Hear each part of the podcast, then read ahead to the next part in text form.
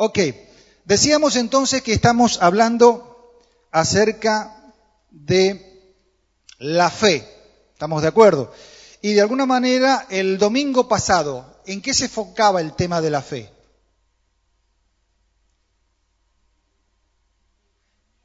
El temor. ¿Se acuerdan del temor?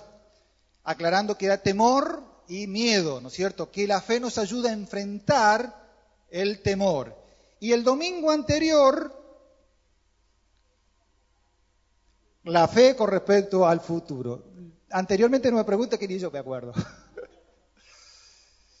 De alguna manera, lo vamos a dejar al pastor Leo que utilice más el tema de la fe en cuanto a la parte práctica. Yo quiero hoy, basándome en Hebreos capítulo 11, versículo 1, vamos a leerlo, yo quiero fundamentar, darle por lo menos tres bases para que usted vea que la fe es absolutamente sólida, más sólida de lo que usted puede ver, tocar y sentir.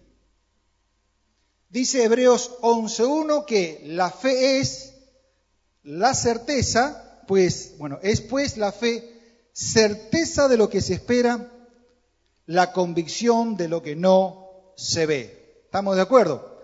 Entonces, no tenemos problema con la idea de lo que se espera, no pero sí tenemos problema en el tema de lo que no se ve.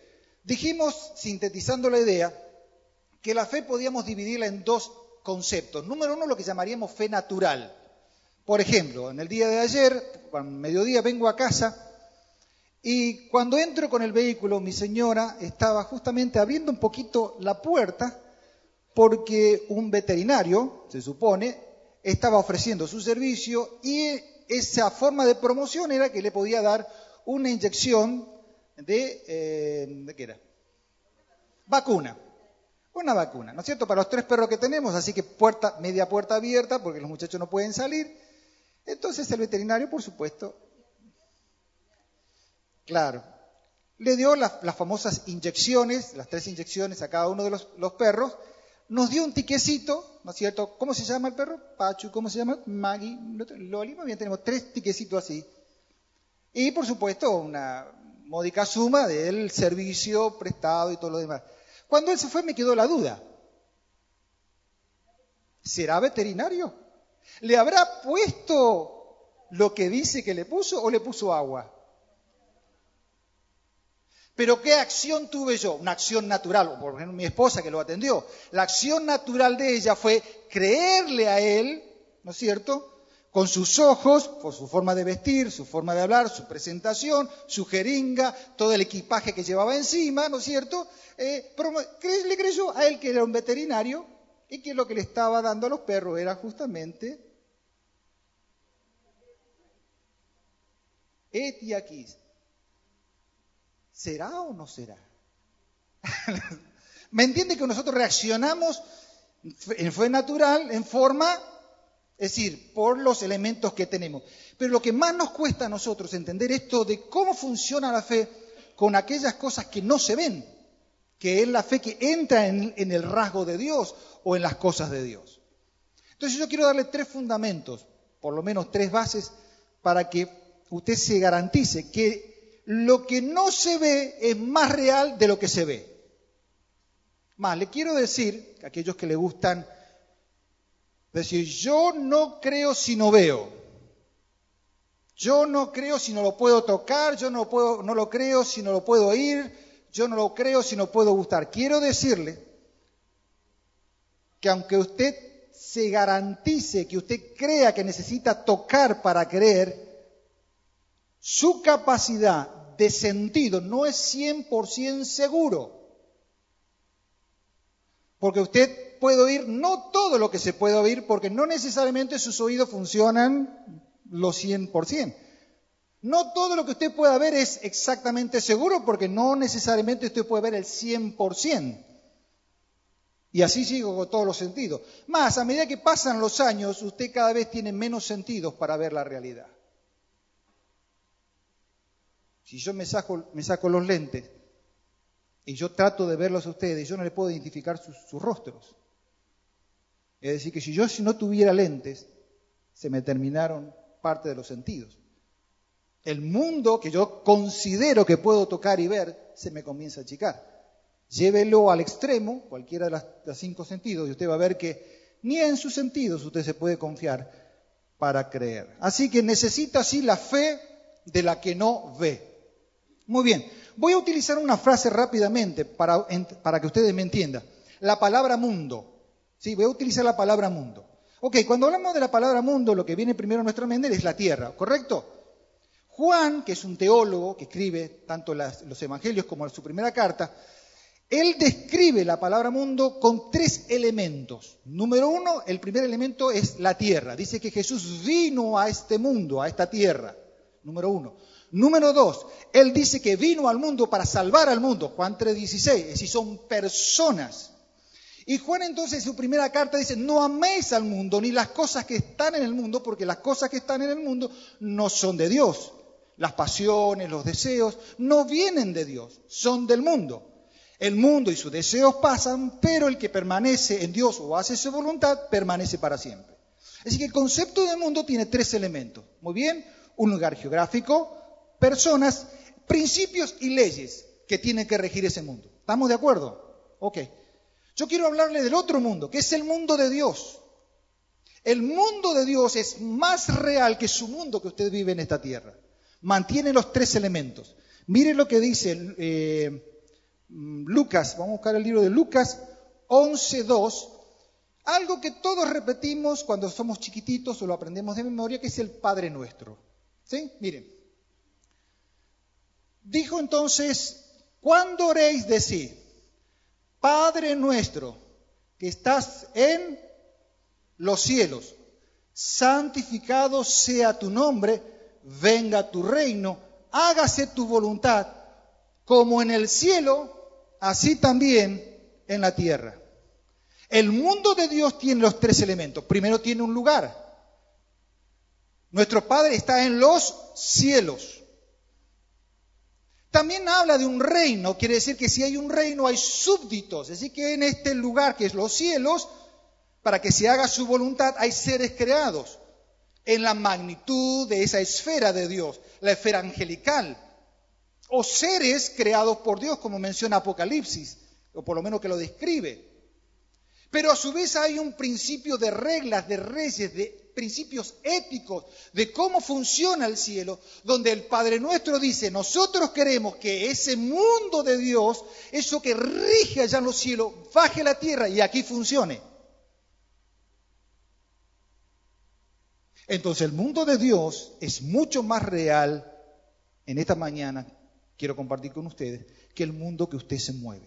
Así que yo voy a utilizar estas dos palabras. Cuando uso la palabra mundo, tiene que ver con nosotros, pero también vamos a hablar del mundo de Dios. Así que usted imagínese que cada vez que yo hable acerca del cielo, el cielo que tiene que ver con el cielo de Dios, tiene que ver entonces con este concepto, que es un lugar más, hay una descripción que existe un trono donde Él está sentado y gobierna, por decir así, todo el universo. ¿Estamos de acuerdo hasta ahí? ¿Sí? Muy bien. Ok.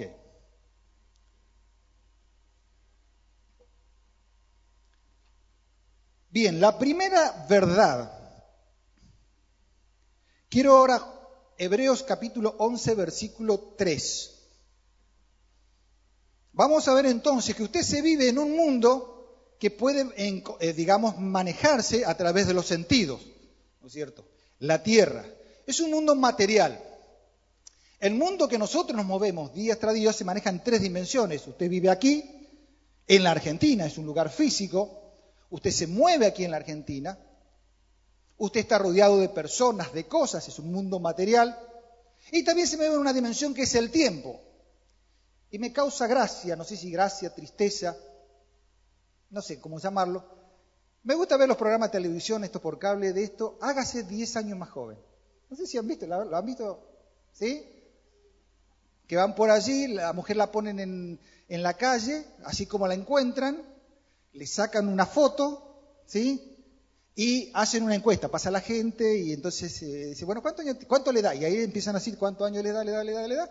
Y después viene entonces, por supuesto, toda la superproducción, donde, bueno, empiezan por, no sé, sacarle los lentes, eh, hacerle un nuevo peinado, eh, bueno, hacerle todas las antiarrugas, pasan por el spa, le dan una nueva vestimenta. Y después de todo el proceso, ¿no es cierto? Aparece la nueva mujer, la exponen otra vez públicamente y otra vez piden la encuesta, ¿no es cierto? Y entonces dicen, algunos les dan, bueno, vamos a suponer que empezó con, no sé, con 50 años, entonces ya le dan 40, 35 y todo lo demás. Y bueno, aplauso y todo lo demás. Pero la realidad es que si yo pido el documento y miro el documento, ¿no es cierto? Nació, no sé, a ver, vamos a poner en el año 60 para darle un término. Y la miro, sigue teniendo la misma edad. El tiempo no se puede detener, le guste o no. Usted puede cambiar, pero el tiempo no. ¿Me entiende? Usted está en un mundo donde está de alguna manera estipulado, ¿no es cierto?, que a través de los sentidos puede haber. Noten entonces lo que dice, por la fe eh, entendemos haber sido constituido el universo por la palabra de Dios, de modo que lo que se ve fue hecho de lo que no se veía. Pero el punto, el punto inicial de lo que usted puede tocar tiene un origen y comienza con Dios. Dios a través de su palabra da origen. Da origen al universo. Déjenme mostrarles a ustedes a simple vista, así a simple vista, el tema del universo. La Biblia menciona por momentos tres niveles celestiales. Número uno, lo que llamamos el cielo atmosférico, que extendiéndonos un poquito, saliendo de la Tierra y usando, por ejemplo, el taxi espacial y las naves espaciales, estaríamos aproximadamente a hasta unos mil kilómetros fuera de la Tierra. ¿sí? Una extensión, lo que pasa es que es medio difícil, pero más o menos unos mil kilómetros. Unos van 600, 700, pero vamos a ver mil kilómetros. De allí en adelante comienza el segundo cielo que se llama el cielo estelar. El cielo estelar, que tiene que ver con las estrellas, ustedes tienen que pensar que la única manera de que se puede empezar a medir eso es a través de una teoría de Einstein llamado la relatividad, donde él dice que no se puede viajar más allá de la velocidad de la luz. Entonces es la medición del universo a través de la luz, es decir, la velocidad.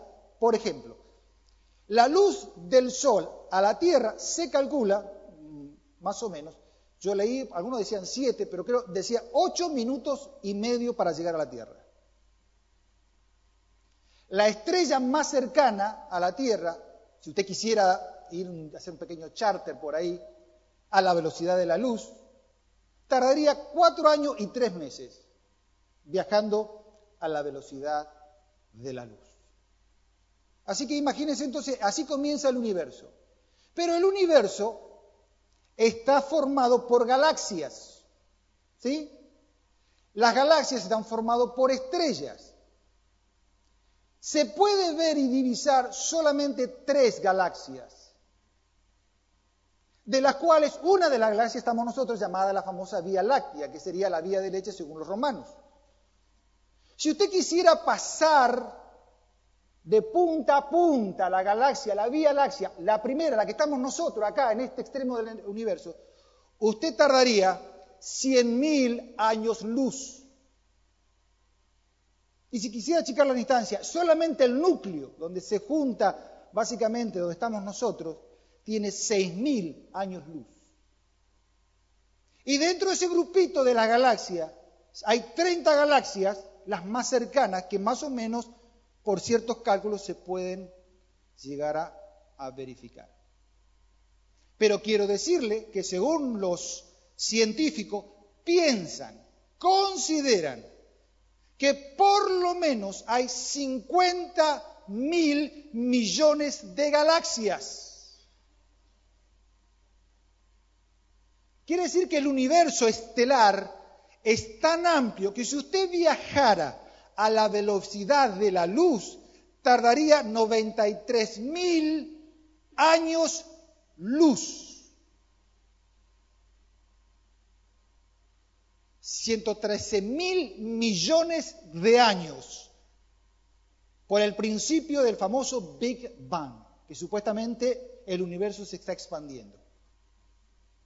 Ese es simplemente lo que usted leyó que apareció de la nada. Y esa de la nada tuvo un origen, Dios. Entonces, todo lo que se rige alrededor nuestro está influenciado por nuestro Dios. Él es el creador de todas las cosas. Más, te voy a dar un pequeño ejemplo de lo que dice esta teoría, para que vean, aquellos que les gusta la parte científica, algo muy cortito. Miren cómo define la conclusión de la teoría del Big Bang. Aquellos que no conocen la teoría del Big Bang significa la gran explosión. Está diciendo que de alguna manera el universo en un momento fue como una especie de núcleo cerrado y tuvo que explotar. Es decir, alguien tuvo que darle el inicio de la primera patada. ¿Sí? Bueno, según esta definición dice así, la teoría del Big Bang propone que el espacio en sí se creó a partir de la nada, en un momento específico en el pasado. La teoría está certificando que lo que usted ve, según ellos, no es la nada. No existe la nada.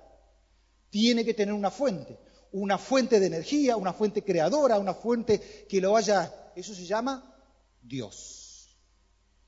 Entonces usted cuando se va a Génesis 1 y agarra su Biblia, que no es un libro científico, empieza diciendo así, en el principio Dios. Y en el original empieza al revés, Dios en el principio. En el principio creó Dios los cielos y la tierra se da cuenta que lo que usted ve, toca, respira, se mueve en el espacio, en el tiempo, en la materia, tiene un origen y el origen es Dios. Entonces el mundo de Dios es absolutamente más real que usted se imagina. Porque lo que usted ve y toca depende del mundo de Dios, porque Dios es el administrador de todas las cosas. Entonces la fe que yo tengo no es una fe que esto que no lo puedo tocar. No, tengo una garantía. Es como el banco. Yo tengo una garantía. Miren, le doy un detalle más. Ustedes saben que Jesús es Dios. Nosotros creemos que Jesús es Dios. Mire Pablo escribiendo a la Conocense lo que dice lo siguiente allí en Colosenses 1, 15 y 17. Cristo es la imagen del Dios invisible, el primogénito de toda creación por Él fueron creadas todas las cosas, las que hay en los cielos, las que hay en la tierra, visibles e invisibles, sean tronos, sean dominios, sean principados, sean potestades. Todo fue creado por medio de Él y para Él. Y Él es antes de todas las cosas y todas las cosas por Él subsisten.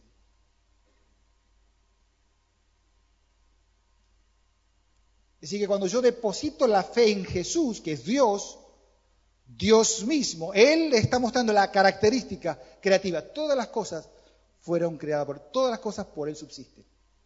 Si es así, ¿por qué no va a influenciar sobre este mundo? Primera verdad, entonces, el mundo de Dios es el mundo más real.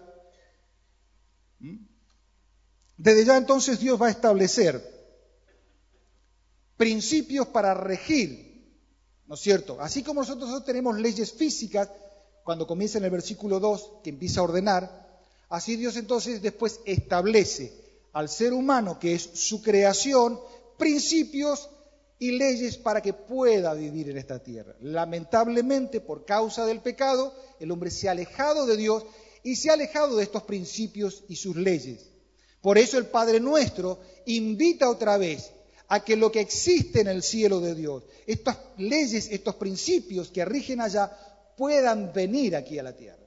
¿Estamos de acuerdo? Segunda verdad.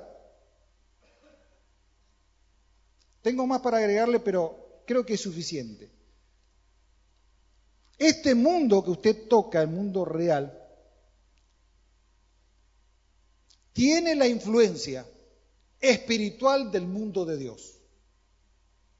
Nosotros creemos que el mundo, que la historia, que los gobiernos, lo que le pasa a usted, me pasa a mí, pareciera simplemente que alguien en su momento agarró una pelota, le pegó una patada así y todo simplemente es eh, consecuencia de una causa o un efecto de algo. Es como si usted tirara una piedra, ¿no es cierto?, en un, digamos, una pileta calma y entonces cae la piedra y salen las ondas y entonces por efecto se produce la expansión. Entonces muchos creen cree que Dios en su momento creó todas las cosas y como una especie de bolón lo largó y todo pasa simplemente como si fuera consecuencias o efectos. La realidad es que el mundo de Dios influye nada menos que este mundo.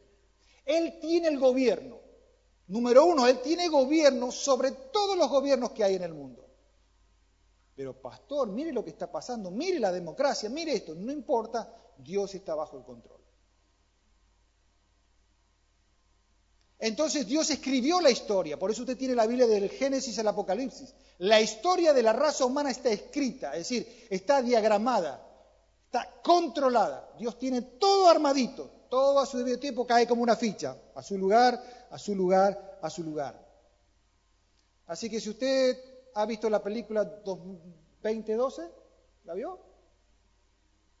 El otro día, ahora están con todo porque la sacaron, aparte que la sacaron porque hay una profecía maya. Están con la profecía maya que el 21 de diciembre del 2012 tenemos, no sé qué tenemos. Ni le da, ni le da, ni le da. Tranquilo, no va a ser como dice la profecía maya. Ya está diagramado en las escrituras. Y las escrituras, más allá de lo que pasa en esta tierra, siempre termina con un final feliz. Así funciona incluso el libro de Apocalipsis. ¿Estamos de acuerdo? Entonces, ¿Quién no conocerá la historia de Daniel? Daniel en Babilonia, ¿sí? La historia donde él se transformó en uno de los sabios. Llegó un momento, ¿no es cierto?, de que hubo visión. Hay una de las visiones, capítulo 2 y capítulo 7, las visiones de los animales y de la estatua. Aquellos que estudian entonces escatología van a ver que cada uno de, de esa figura, desde la cabeza de oro hacia abajo, en degradé en cuanto a los materiales, simplemente indica los sistemas de gobiernos humanos.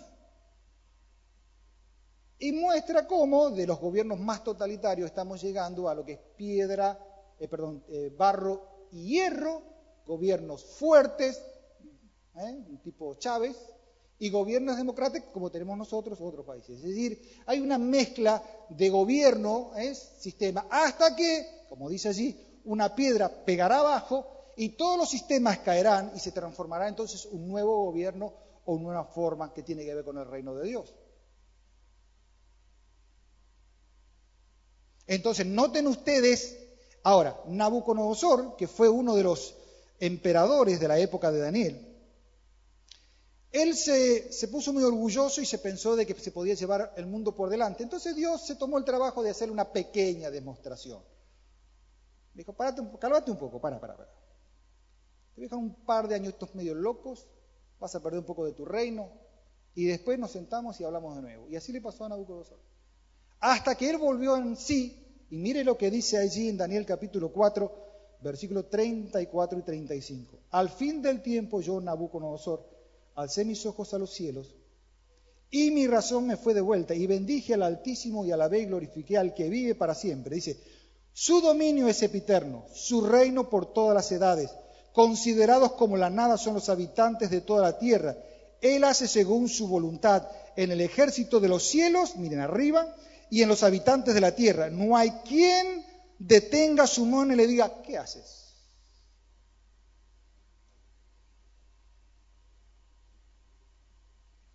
Muy bien, seguimos. Segunda verdad dentro de esta, de cómo Miren, la naturaleza, esto me impresiona pero no pasarme, estoy, estoy con tiempo. La naturaleza. Mientras tanto buscamos, mire, Romanos capítulo 8, versículo 18, lo vamos a leer simplemente en la versión Dios habla hoy. Nosotros hoy, y esto es algo muy personal, esto es muy personal, yo creo que vamos a vivir una de las décadas de mayores señales en la naturaleza en cuanto a los tiempos de la venida del Señor. Creo que va a ser una década donde se va a notar y nosotros ya lo estamos notando. Pero lo que está pasando, lo que usted ve, lo de Haití, eh, lo de Australia, eh, bueno, nosotros aquí en nuestro país, es simplemente, miren lo que dice el versículo. Yo voy a leerlo de, de mis notas. Dice así, miren. Considero, a ver si estamos bien, 8.18. NB, pásame la versión Dios llega al hombre. ¿No tenés? Bueno, yo la leo, no importa, usted puede seguirla ahí. Dice esta versión. Considero que los, los sufrimientos del tiempo presente no son nada si lo comparamos con la gloria que habremos de ver después. Es decir, está hablando de nosotros, ¿sí? Dice, la creación espera con gran impaciencia el momento que se manifieste claramente que somos hijos de Dios. Porque la creación perdió su verdadera finalidad, no por su propia voluntad, sino porque Dios así lo había dispuesto. Pero le queda siempre la esperanza de ser liberada de la esclavitud y de la destrucción para alcanzar la gloriosa libertad de los hijos de Dios. Sabemos que hasta ahora la creación entera se queja y sufre como una mujer con dolores de parto. No solo ella, sino también nosotros que ya tenemos el Espíritu como anticipo de lo que vamos a recibir. Sufrimos profundamente esperando el momento de ser adoptados como hijos de Dios, con la cual serán liberados nuestros cuerpos. Con esa esperanza hemos sido salvos. Solo que esperar lo que ya está viendo no es esperanza, pues ¿quién espera lo que está viendo? Pero si lo que esperamos es algo que todavía no vemos, tenemos que esperarlo suficientemente con firmeza. Déjenmelo parafrasear. La naturaleza, por causa de que el hombre cayó, ha sido sujetado por Dios. Lo que usted está viendo es la queja de la naturaleza. Cada vez que usted escuche de un terremoto, cada vez que usted escuche de un maremoto, cada vez que hable de sequía, todo eso es queja de la naturaleza. Se siente como oprimida, está como gritando y usa acá este término como una mujer encinta para dar a luz. Y Jesús usó el mismo término cuando habló en Mateo 24, cuando él dijo que los últimos tiempos será como principios de dolores, es decir, el principio de la, concepción de la luz, eh, perdón, de, de un niño, ¿no es cierto? Simplemente comienza, para aquellas que son madres, ustedes saben, tiene primero un tipo de intensidad que son las contracciones. Cada tanto chequeamos. A medida que llega el momento a dar a luz, el tiempo de las contracciones cada vez se achican, es decir, son más seguidas. Pero el dolor también, es decir, a medida que se va a dar a luz, hasta el final que se da luz. Eso es lo que está haciendo la naturaleza. Como dolores de parto, está reaccionando a todo este tema que está pasando con la humanidad, de este alejamiento, de esta maldad que existe y la está sufriendo. Y está esperando en forma paralela que usted y yo seamos redimidos. Ven lo espiritual con lo material está unido, la naturaleza está unida a nosotros, a la redención. Está esperando que nosotros un día seamos redimidos, es decir, resucitados, transformados nuestro cuerpo. Está esperando ese momento. ¿Cuándo va a ser eso? Entonces estos tiempos marcan en nosotros la final de los tiempos. Y a su vez muestra entonces cómo el mundo de Dios espiritualmente influye sobre la materia. Y finalmente, bajo ese mismo concepto, quiero hablarle de que esto del mundo de Dios espiritualmente baja a lo personal, a lo cotidiano. Usted puede modificar su futuro si usted entra bajo estos principios del reino. Sea hecha tu voluntad aquí en la tierra como en el cielo. Nosotros hemos perdido este principio. Yo estoy resaltando mucho y marcando mucho la idea que nosotros tenemos que volver a pensar, trabajar, decidir bajo los principios del reino de Dios. Tenemos que revisar y reemplazar nuestras formas de accionar. Para que las cosas en el futuro sean de bendición, necesito trabajar bajo los principios del reino, porque estos principios del reino van a influenciar en mi futuro, en forma práctica. El ejemplo ha sido siempre Israel. Creo que la historia que nos muestra Israel, ustedes saben, cuando Dios los lleva a la tierra prometida, Dios le prometió a Israel, le dijo, miren muchachos, ustedes tienen tierra que fluye leche y miel. No es como en Egipto, que hacían, dependían del río Nilo, que hacían la cerca. No, no, no, no. Este es de montes y de vega. Hay lluvias acá. Ya no dependen del río, acá dependen de la lluvia. Y le dice Dios, miren, si ustedes hacen lo que yo les digo, yo les voy a dar todo lo que ustedes necesitan para que les vaya bien. Yo les voy a dar la lluvia temprana, es decir, cuando ustedes van a sembrar, y yo les voy a dar la lluvia tardía, cuando ustedes van a necesitar cosechar si me obedecen. Entonces, Israel, si no hubiera, permítame, si no se hubiera ido tras los dioses ajenos, si no hubiera entregado sus corazones a ellos en su momento, y le hubieran llegado y hubieran, digamos, sido fieles a Dios, hoy Israel sería la nación más poderosa del mundo y le podría decir que sería la la nación que casi podríamos decir podría gobernar la tierra. Porque Dios le dijo que ellos, si hacían lo que Dios les decía, no iban a pedir prestados, ellos iban a prestar. Ellos no iban a hacer colas, iban a ser los primeros. En cierto sentido, independientemente de que ellos se alejaron de Dios y ahora están medio cerca, ahora están un poquito más cerca, porque es interesante. Son, en eso debo reconocer que el pueblo de Israel aprendió una gran lección. Es la religión que ha aprendido de no tener imágenes. La tienen súper claro que las imágenes de nada, no tienen imagen absolutamente nada. Más allá de su esfuerzo, debemos reconocer que tienen parte de la bendición de Dios porque en algo, en algo, no en lo absoluto, ellos son personas de influencia. Usted me puede decir, no, lo que pasa es que ellos la agarraron clara, eh, que, son, pero la realidad es que usted ve toda la parte económica, ¿quién lo tiene? La gente de los judíos. ¿Quiénes son los científicos de estos últimos, este último ciclo? El 80% de los genios son judíos.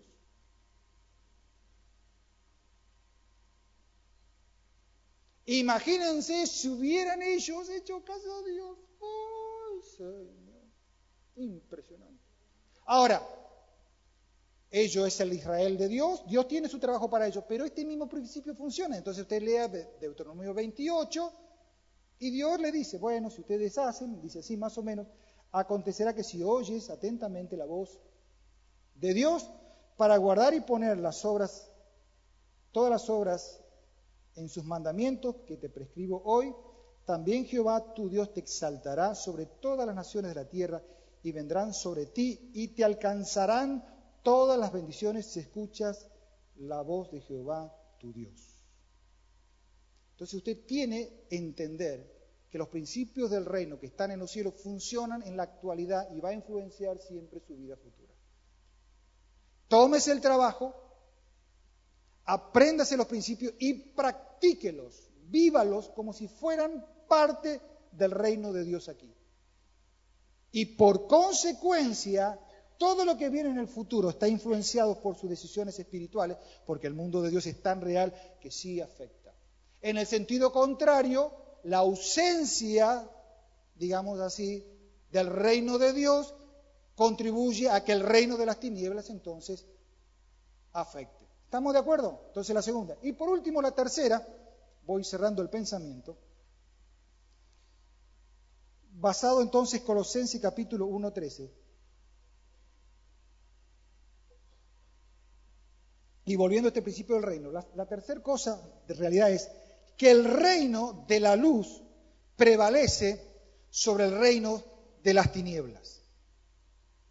Este reino de Dios, que es tan real, que influye acá, es en primera instancia el que es vencedor de entrada. Miren lo que dice ahí Colosenses. Él nos ha librado del poder de las tinieblas y nos ha trasladado al reino de su Hijo, en quien tenemos redención por su sangre y perdón por pecados. ¿Qué quiere decir esto? Cuando uno entonces acepta la obra de Jesús en la vida, su obra redentora en la cruz, y permite que perdone sus pecados, usted es cambiado de bando. Mientras tanto está en el bando contrario. Le guste o no le guste, está bajo la influencia de este mundo. Miren, ustedes saben que la oscuridad no existe es la ausencia de luz. El frío tampoco existe. Yo tuve una gran discusión a vez con, mi hermano. No existe. Es la ausencia de calor. Así que los aires de calor no generan frío. Le sacan a usted el calor que usted está eh, produciendo, ¿no es cierto? Saca calor y saca también la humedad, que es lo que nos da la sensación de frescura. Pero el frío no existe. De alguna manera, si el reino de la luz no prevalece, el reino de las tinieblas es la que avanza. Es decir, que las personas, muchas de las personas, entonces están bajo cubierto de este reino de tinieblas. Después le ponemos cualquier marca, cualquier, no importa. Pero yo quiero que usted tenga conciencia. Si usted ha recibido a Jesús, ha sido perdonado, literalmente usted ha sido cambiado de bando. Usted pertenece al reino de la luz. Usted pertenece al reino de la luz. Si usted es cristiano, es de la luz. Y la luz prevalece sobre las tinieblas. No sé si usted me capta lo que quiero decirle bien allá en el fondo. Porque me preocupa cuando hablo con personas cristianas donde veo que la influencia de las tinieblas están sobre su vida ignorando de que él pertenece al reino de la luz y el que pertenece al reino de la luz no puede influenciarle, por lo menos en una gran avanzada, sobre su vida. Jesús dijo entonces claramente, allí en Mateo capítulo 16, 18, perdón, en Mateo 5, 14, vosotros sois la luz del mundo. Una ciudad asentada sobre un monte no se puede esconder, ni se enciende una luz y se pone debajo de la vasija, sino que sobre el candelero para que alumbre a todos los que están en casa. Así alumbre vuestra luz delante de los hombres para que vean vuestras obras y glorifiquen a vuestro Padre que está en los cielos. Entonces nosotros somos la avanzada. Yo pertenezco al, reino de la luz y donde yo me muevo, yo influencio el reino de las tinieblas. Y Jesús dijo que a Pedro dijo, yo voy a poner entonces, yo te voy a dar las llaves, por decir así, sobre esta, ¿cómo dice el texto?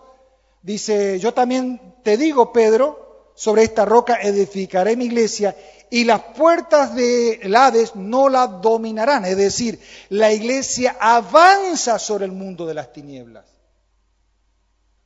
Pero eso es una realidad que nosotros a veces no la entendemos. Entonces, cuando uno empieza a hablar con ciertas personas que son aparentemente cristianos, me preocupa porque me dicen, yo veo que en mi casa se me mueven las cosas. Digo, pará, no entiendo. Y porque yo veo que me hicieron tal cosa, y yo, y, yo siento que yo sí, y, hablaba uno, sí, porque ahí atrás vino uno y atrás me dijo que había no sé qué cosa, y entonces miró, se movía las... Digo, para, para, para, para, No, no, no entiendo, no entiendo, para. ¿De qué lado estás? ¿Me entienden? ¿Dónde estoy yo? Está el reino. Pero pastor, mire que yo no soy muy bueno. No importa, acá no es un problema si sos bueno o bueno. Es que vos tenés que saber que vos sos del reino de la luz. Donde estás vos, vos traes el reino. Depende de si vos lo querés y lo practicás.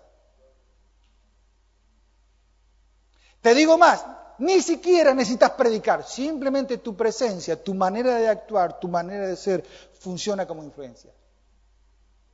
Y yo te lo digo por experiencia, yo trato de estar en un círculo no cristiano y no estoy todo el día con la Biblia ni nada por el estilo. Le digo que los muchachos son bravos, Pero cada vez que se están bandeando, cada vez se bandean menos ahora. Entonces en una conversación a veces me dice la pasada, ¿y vos qué opinás? Estaban discutiendo acerca del aborto.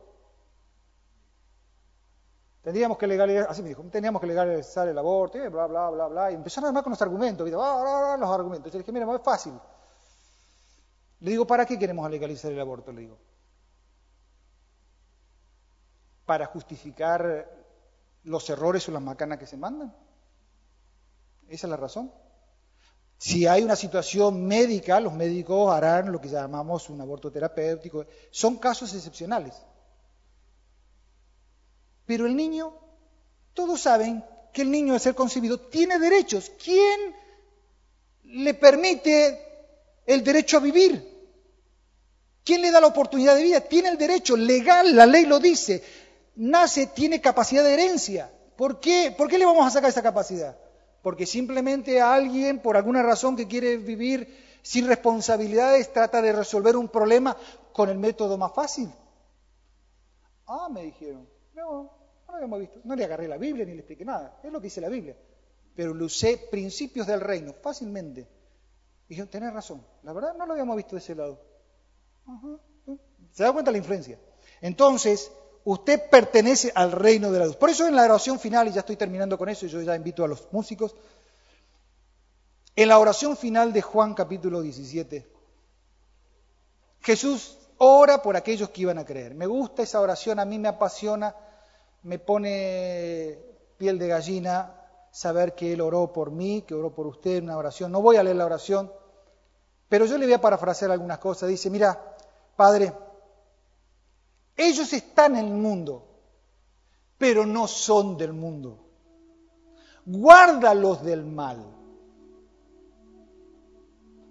Así, Padre, como tú y yo somos uno, así yo quiero, Padre, que estén conmigo. Mira el final de la oración, del versículo 13, dice, pero ahora vuelvo a ti y hablo esto en el mundo para que tengan mi gozo completo en sí mismo yo le he dado tu palabra, el mundo los odió porque no son del mundo, como yo tampoco soy del mundo. No ruego que los quites del mundo, sino que los guardes del mal. No son del mundo, tampoco yo soy del mundo. Santifícalo en tu verdad, tu palabra la verdad. Como tú me enviaste al mundo, así yo los he enviado al mundo.